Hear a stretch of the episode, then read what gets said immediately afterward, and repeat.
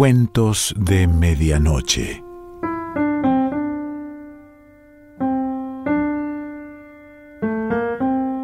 El cuento de hoy se titula Un barrio sin ladridos y pertenece a Claudio Robin.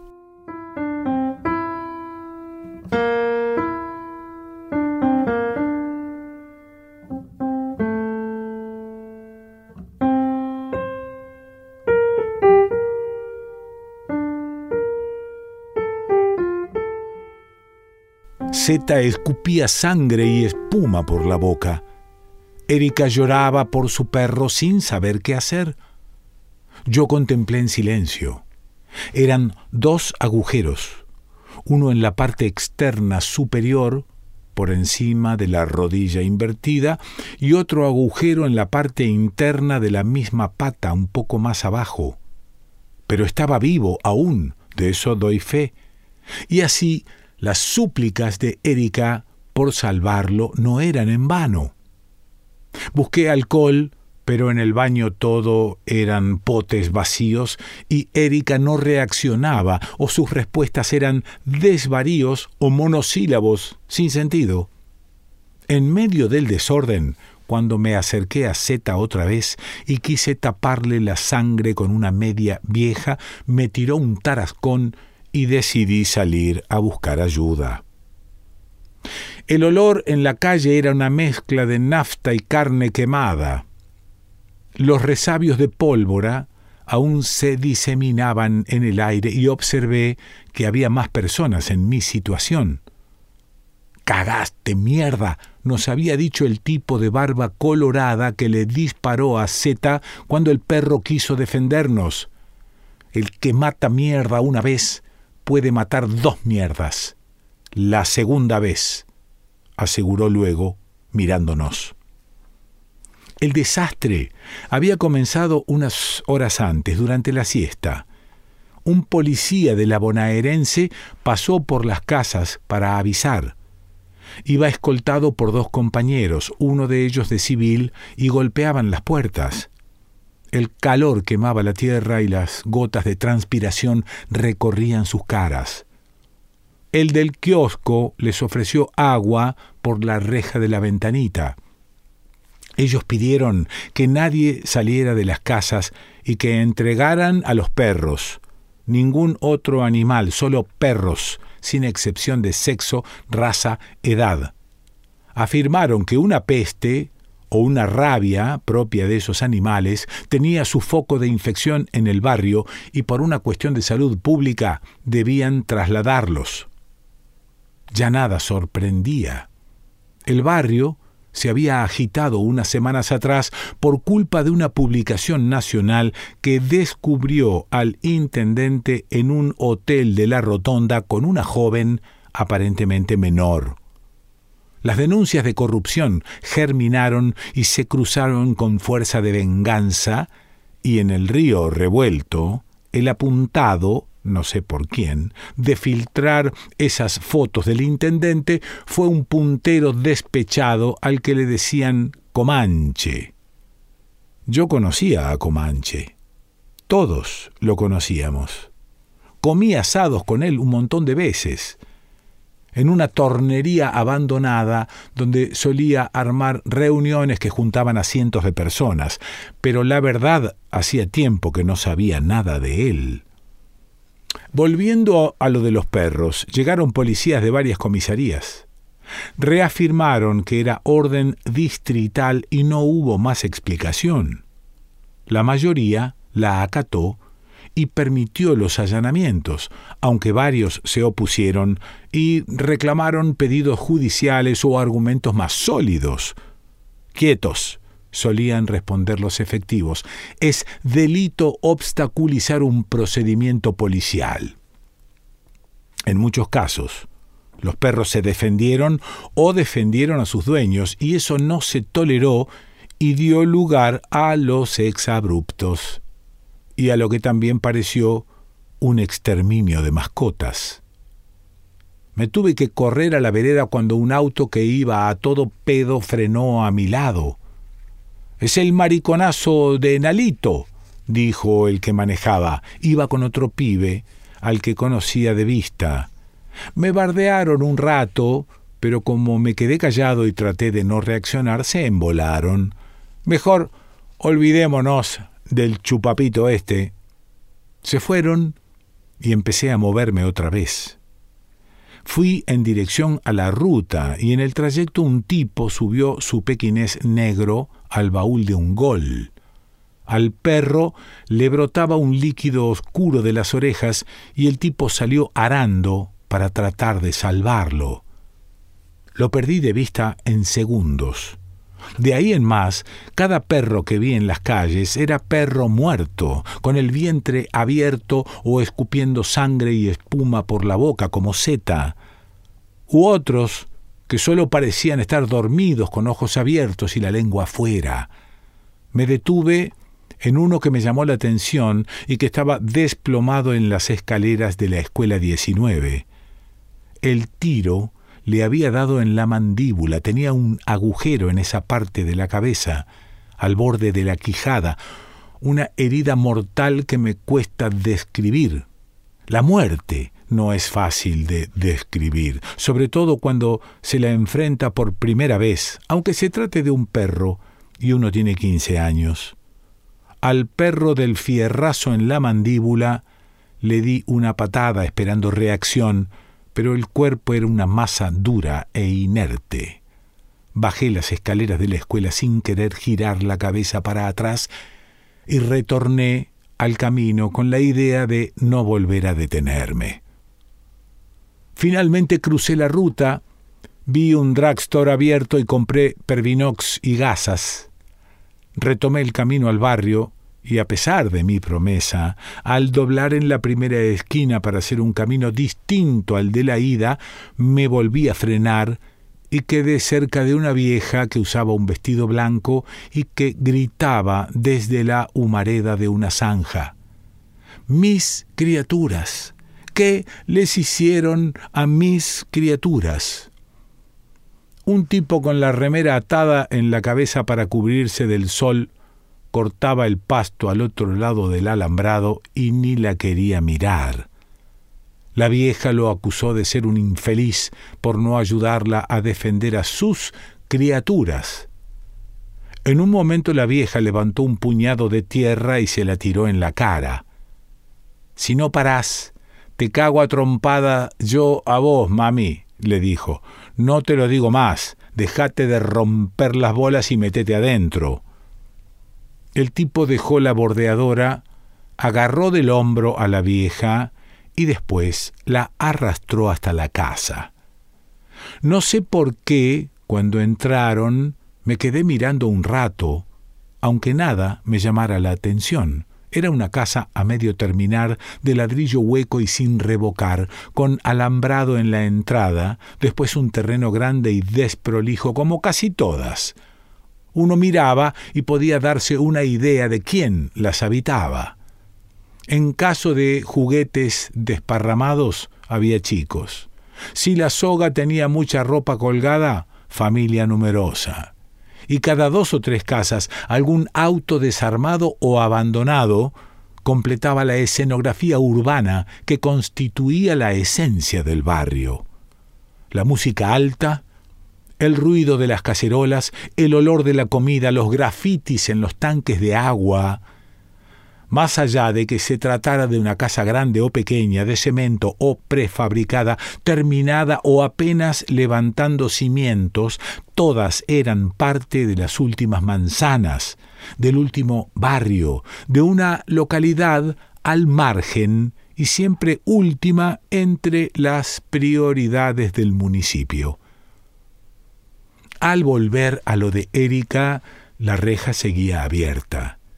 Caminé por el senderito de escombros y entré despacio. Abrí la puerta que se trabó con el piso provocando un ruido a madera rota. No quise llamar la atención. No la abrí del todo, pero pasé igual. Al levantar la mirada me encontré una escena peor de lo que recordaba sangre debajo de la cocina y en el contrapiso que daba al baño, botellas de cerveza vacías y el blister de medicamentos que también usó la policía, calculo que para pegarse un buen viaje. Un agujero en el reboque de la pared, el equipo de música y la tabla de planchar tirados. De casualidad, la garrafa no había explotado a la mierda. Nalito, ¿sos vos? Supongo que Erika repitió la pregunta varias veces. Nalito, contestá. Me apoyé contra la pared. Me quedé quieto unos segundos y me sequé la transpiración de la frente con mi remera. Quise responder, pero no pude y tampoco oía bien. Dejé las gasas y el pervinox sobre la mesa, agarré los cigarrillos que estaban tirados en el piso y tratando de no hacer ningún ruido con la puerta, me fui de lo de Erika. Mi casa estaba a unas treinta cuadras.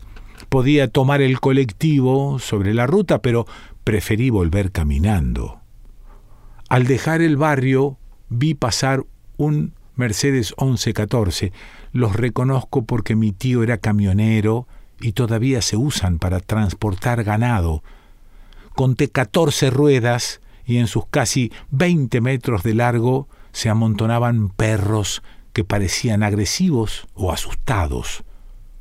Lo evidente era que no la estaban pasando nada bien y pude ver además otra columna de policías cruzando en dirección al asentamiento. Usaban trajes diferentes, negros, como de brigada, y parecían más profesionales que los anteriores. De nuevo detuve mi marcha y quise ver qué hacían. Dos maestras, que iban en bicicletas, frenaron y escuché que les preguntaron por una dirección. Chiripá, hasta el final, cuando corta con el arroyo, indicaron el camino las maestras.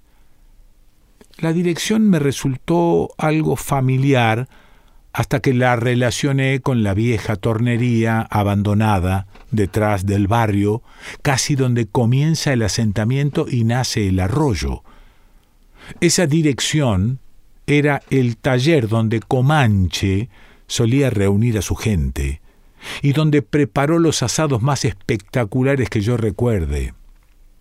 Una vez obtenido el dato, la fila de policías volvió a avanzar y se fue perdiendo en un horizonte de calles de tierra. Vi algunas persianas que se bajaban a su paso y el sol que desaparecía a sus espaldas.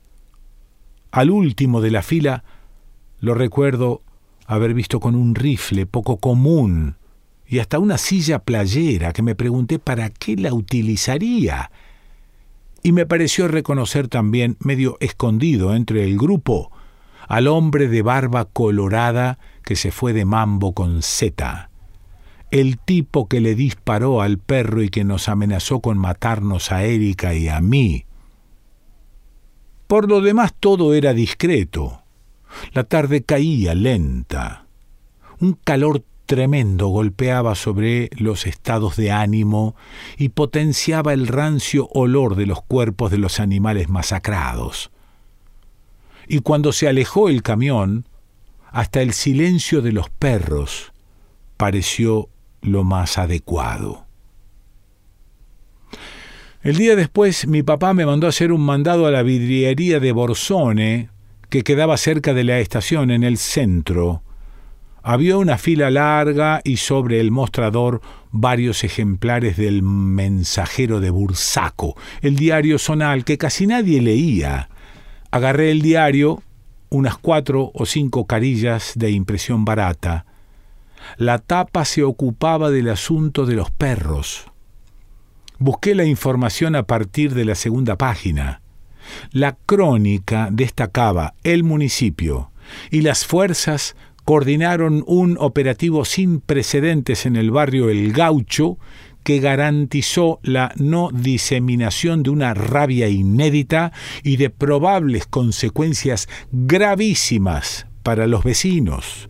Las autoridades informaron que los perros sanos serán devueltos cuando las condiciones lo permitan y que habrá resarcimientos por daños materiales. Recuerdo que el dolor de tanta mascota muerta aplastó al barrio y no hubo tiempo para planteos. En esa contradicción, los pensamientos se bloquean. De todas maneras, hubo en el diario más columnas describiendo cuán grave hubiera sido la situación si no se actuaba con inmediatez.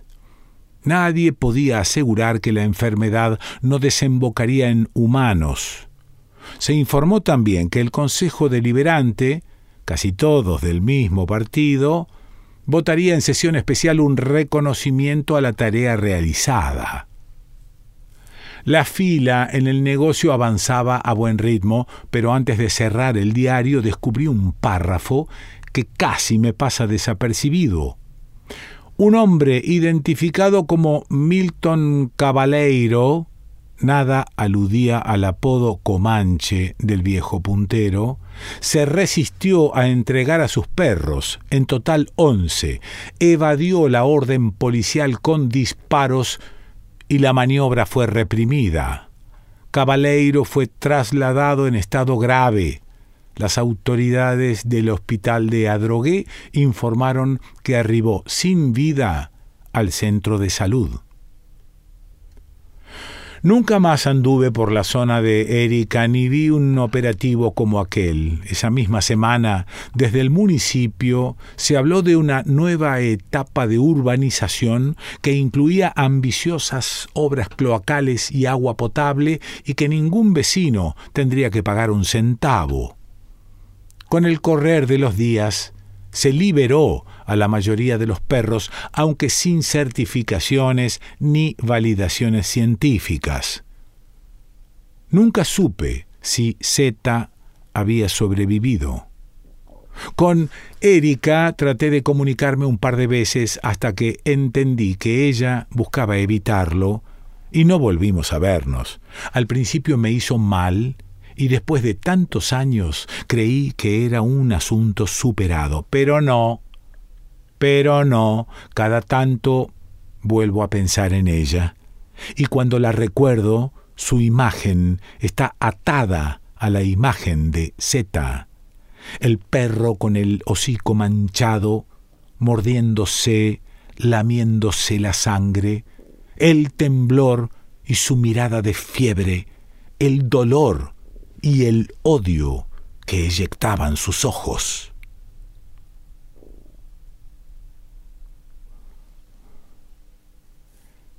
Claudio Robin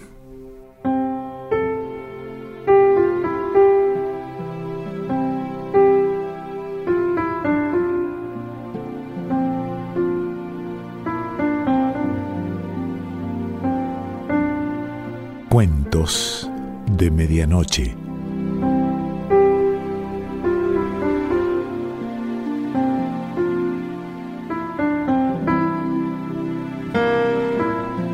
Selección Pancho Mondino.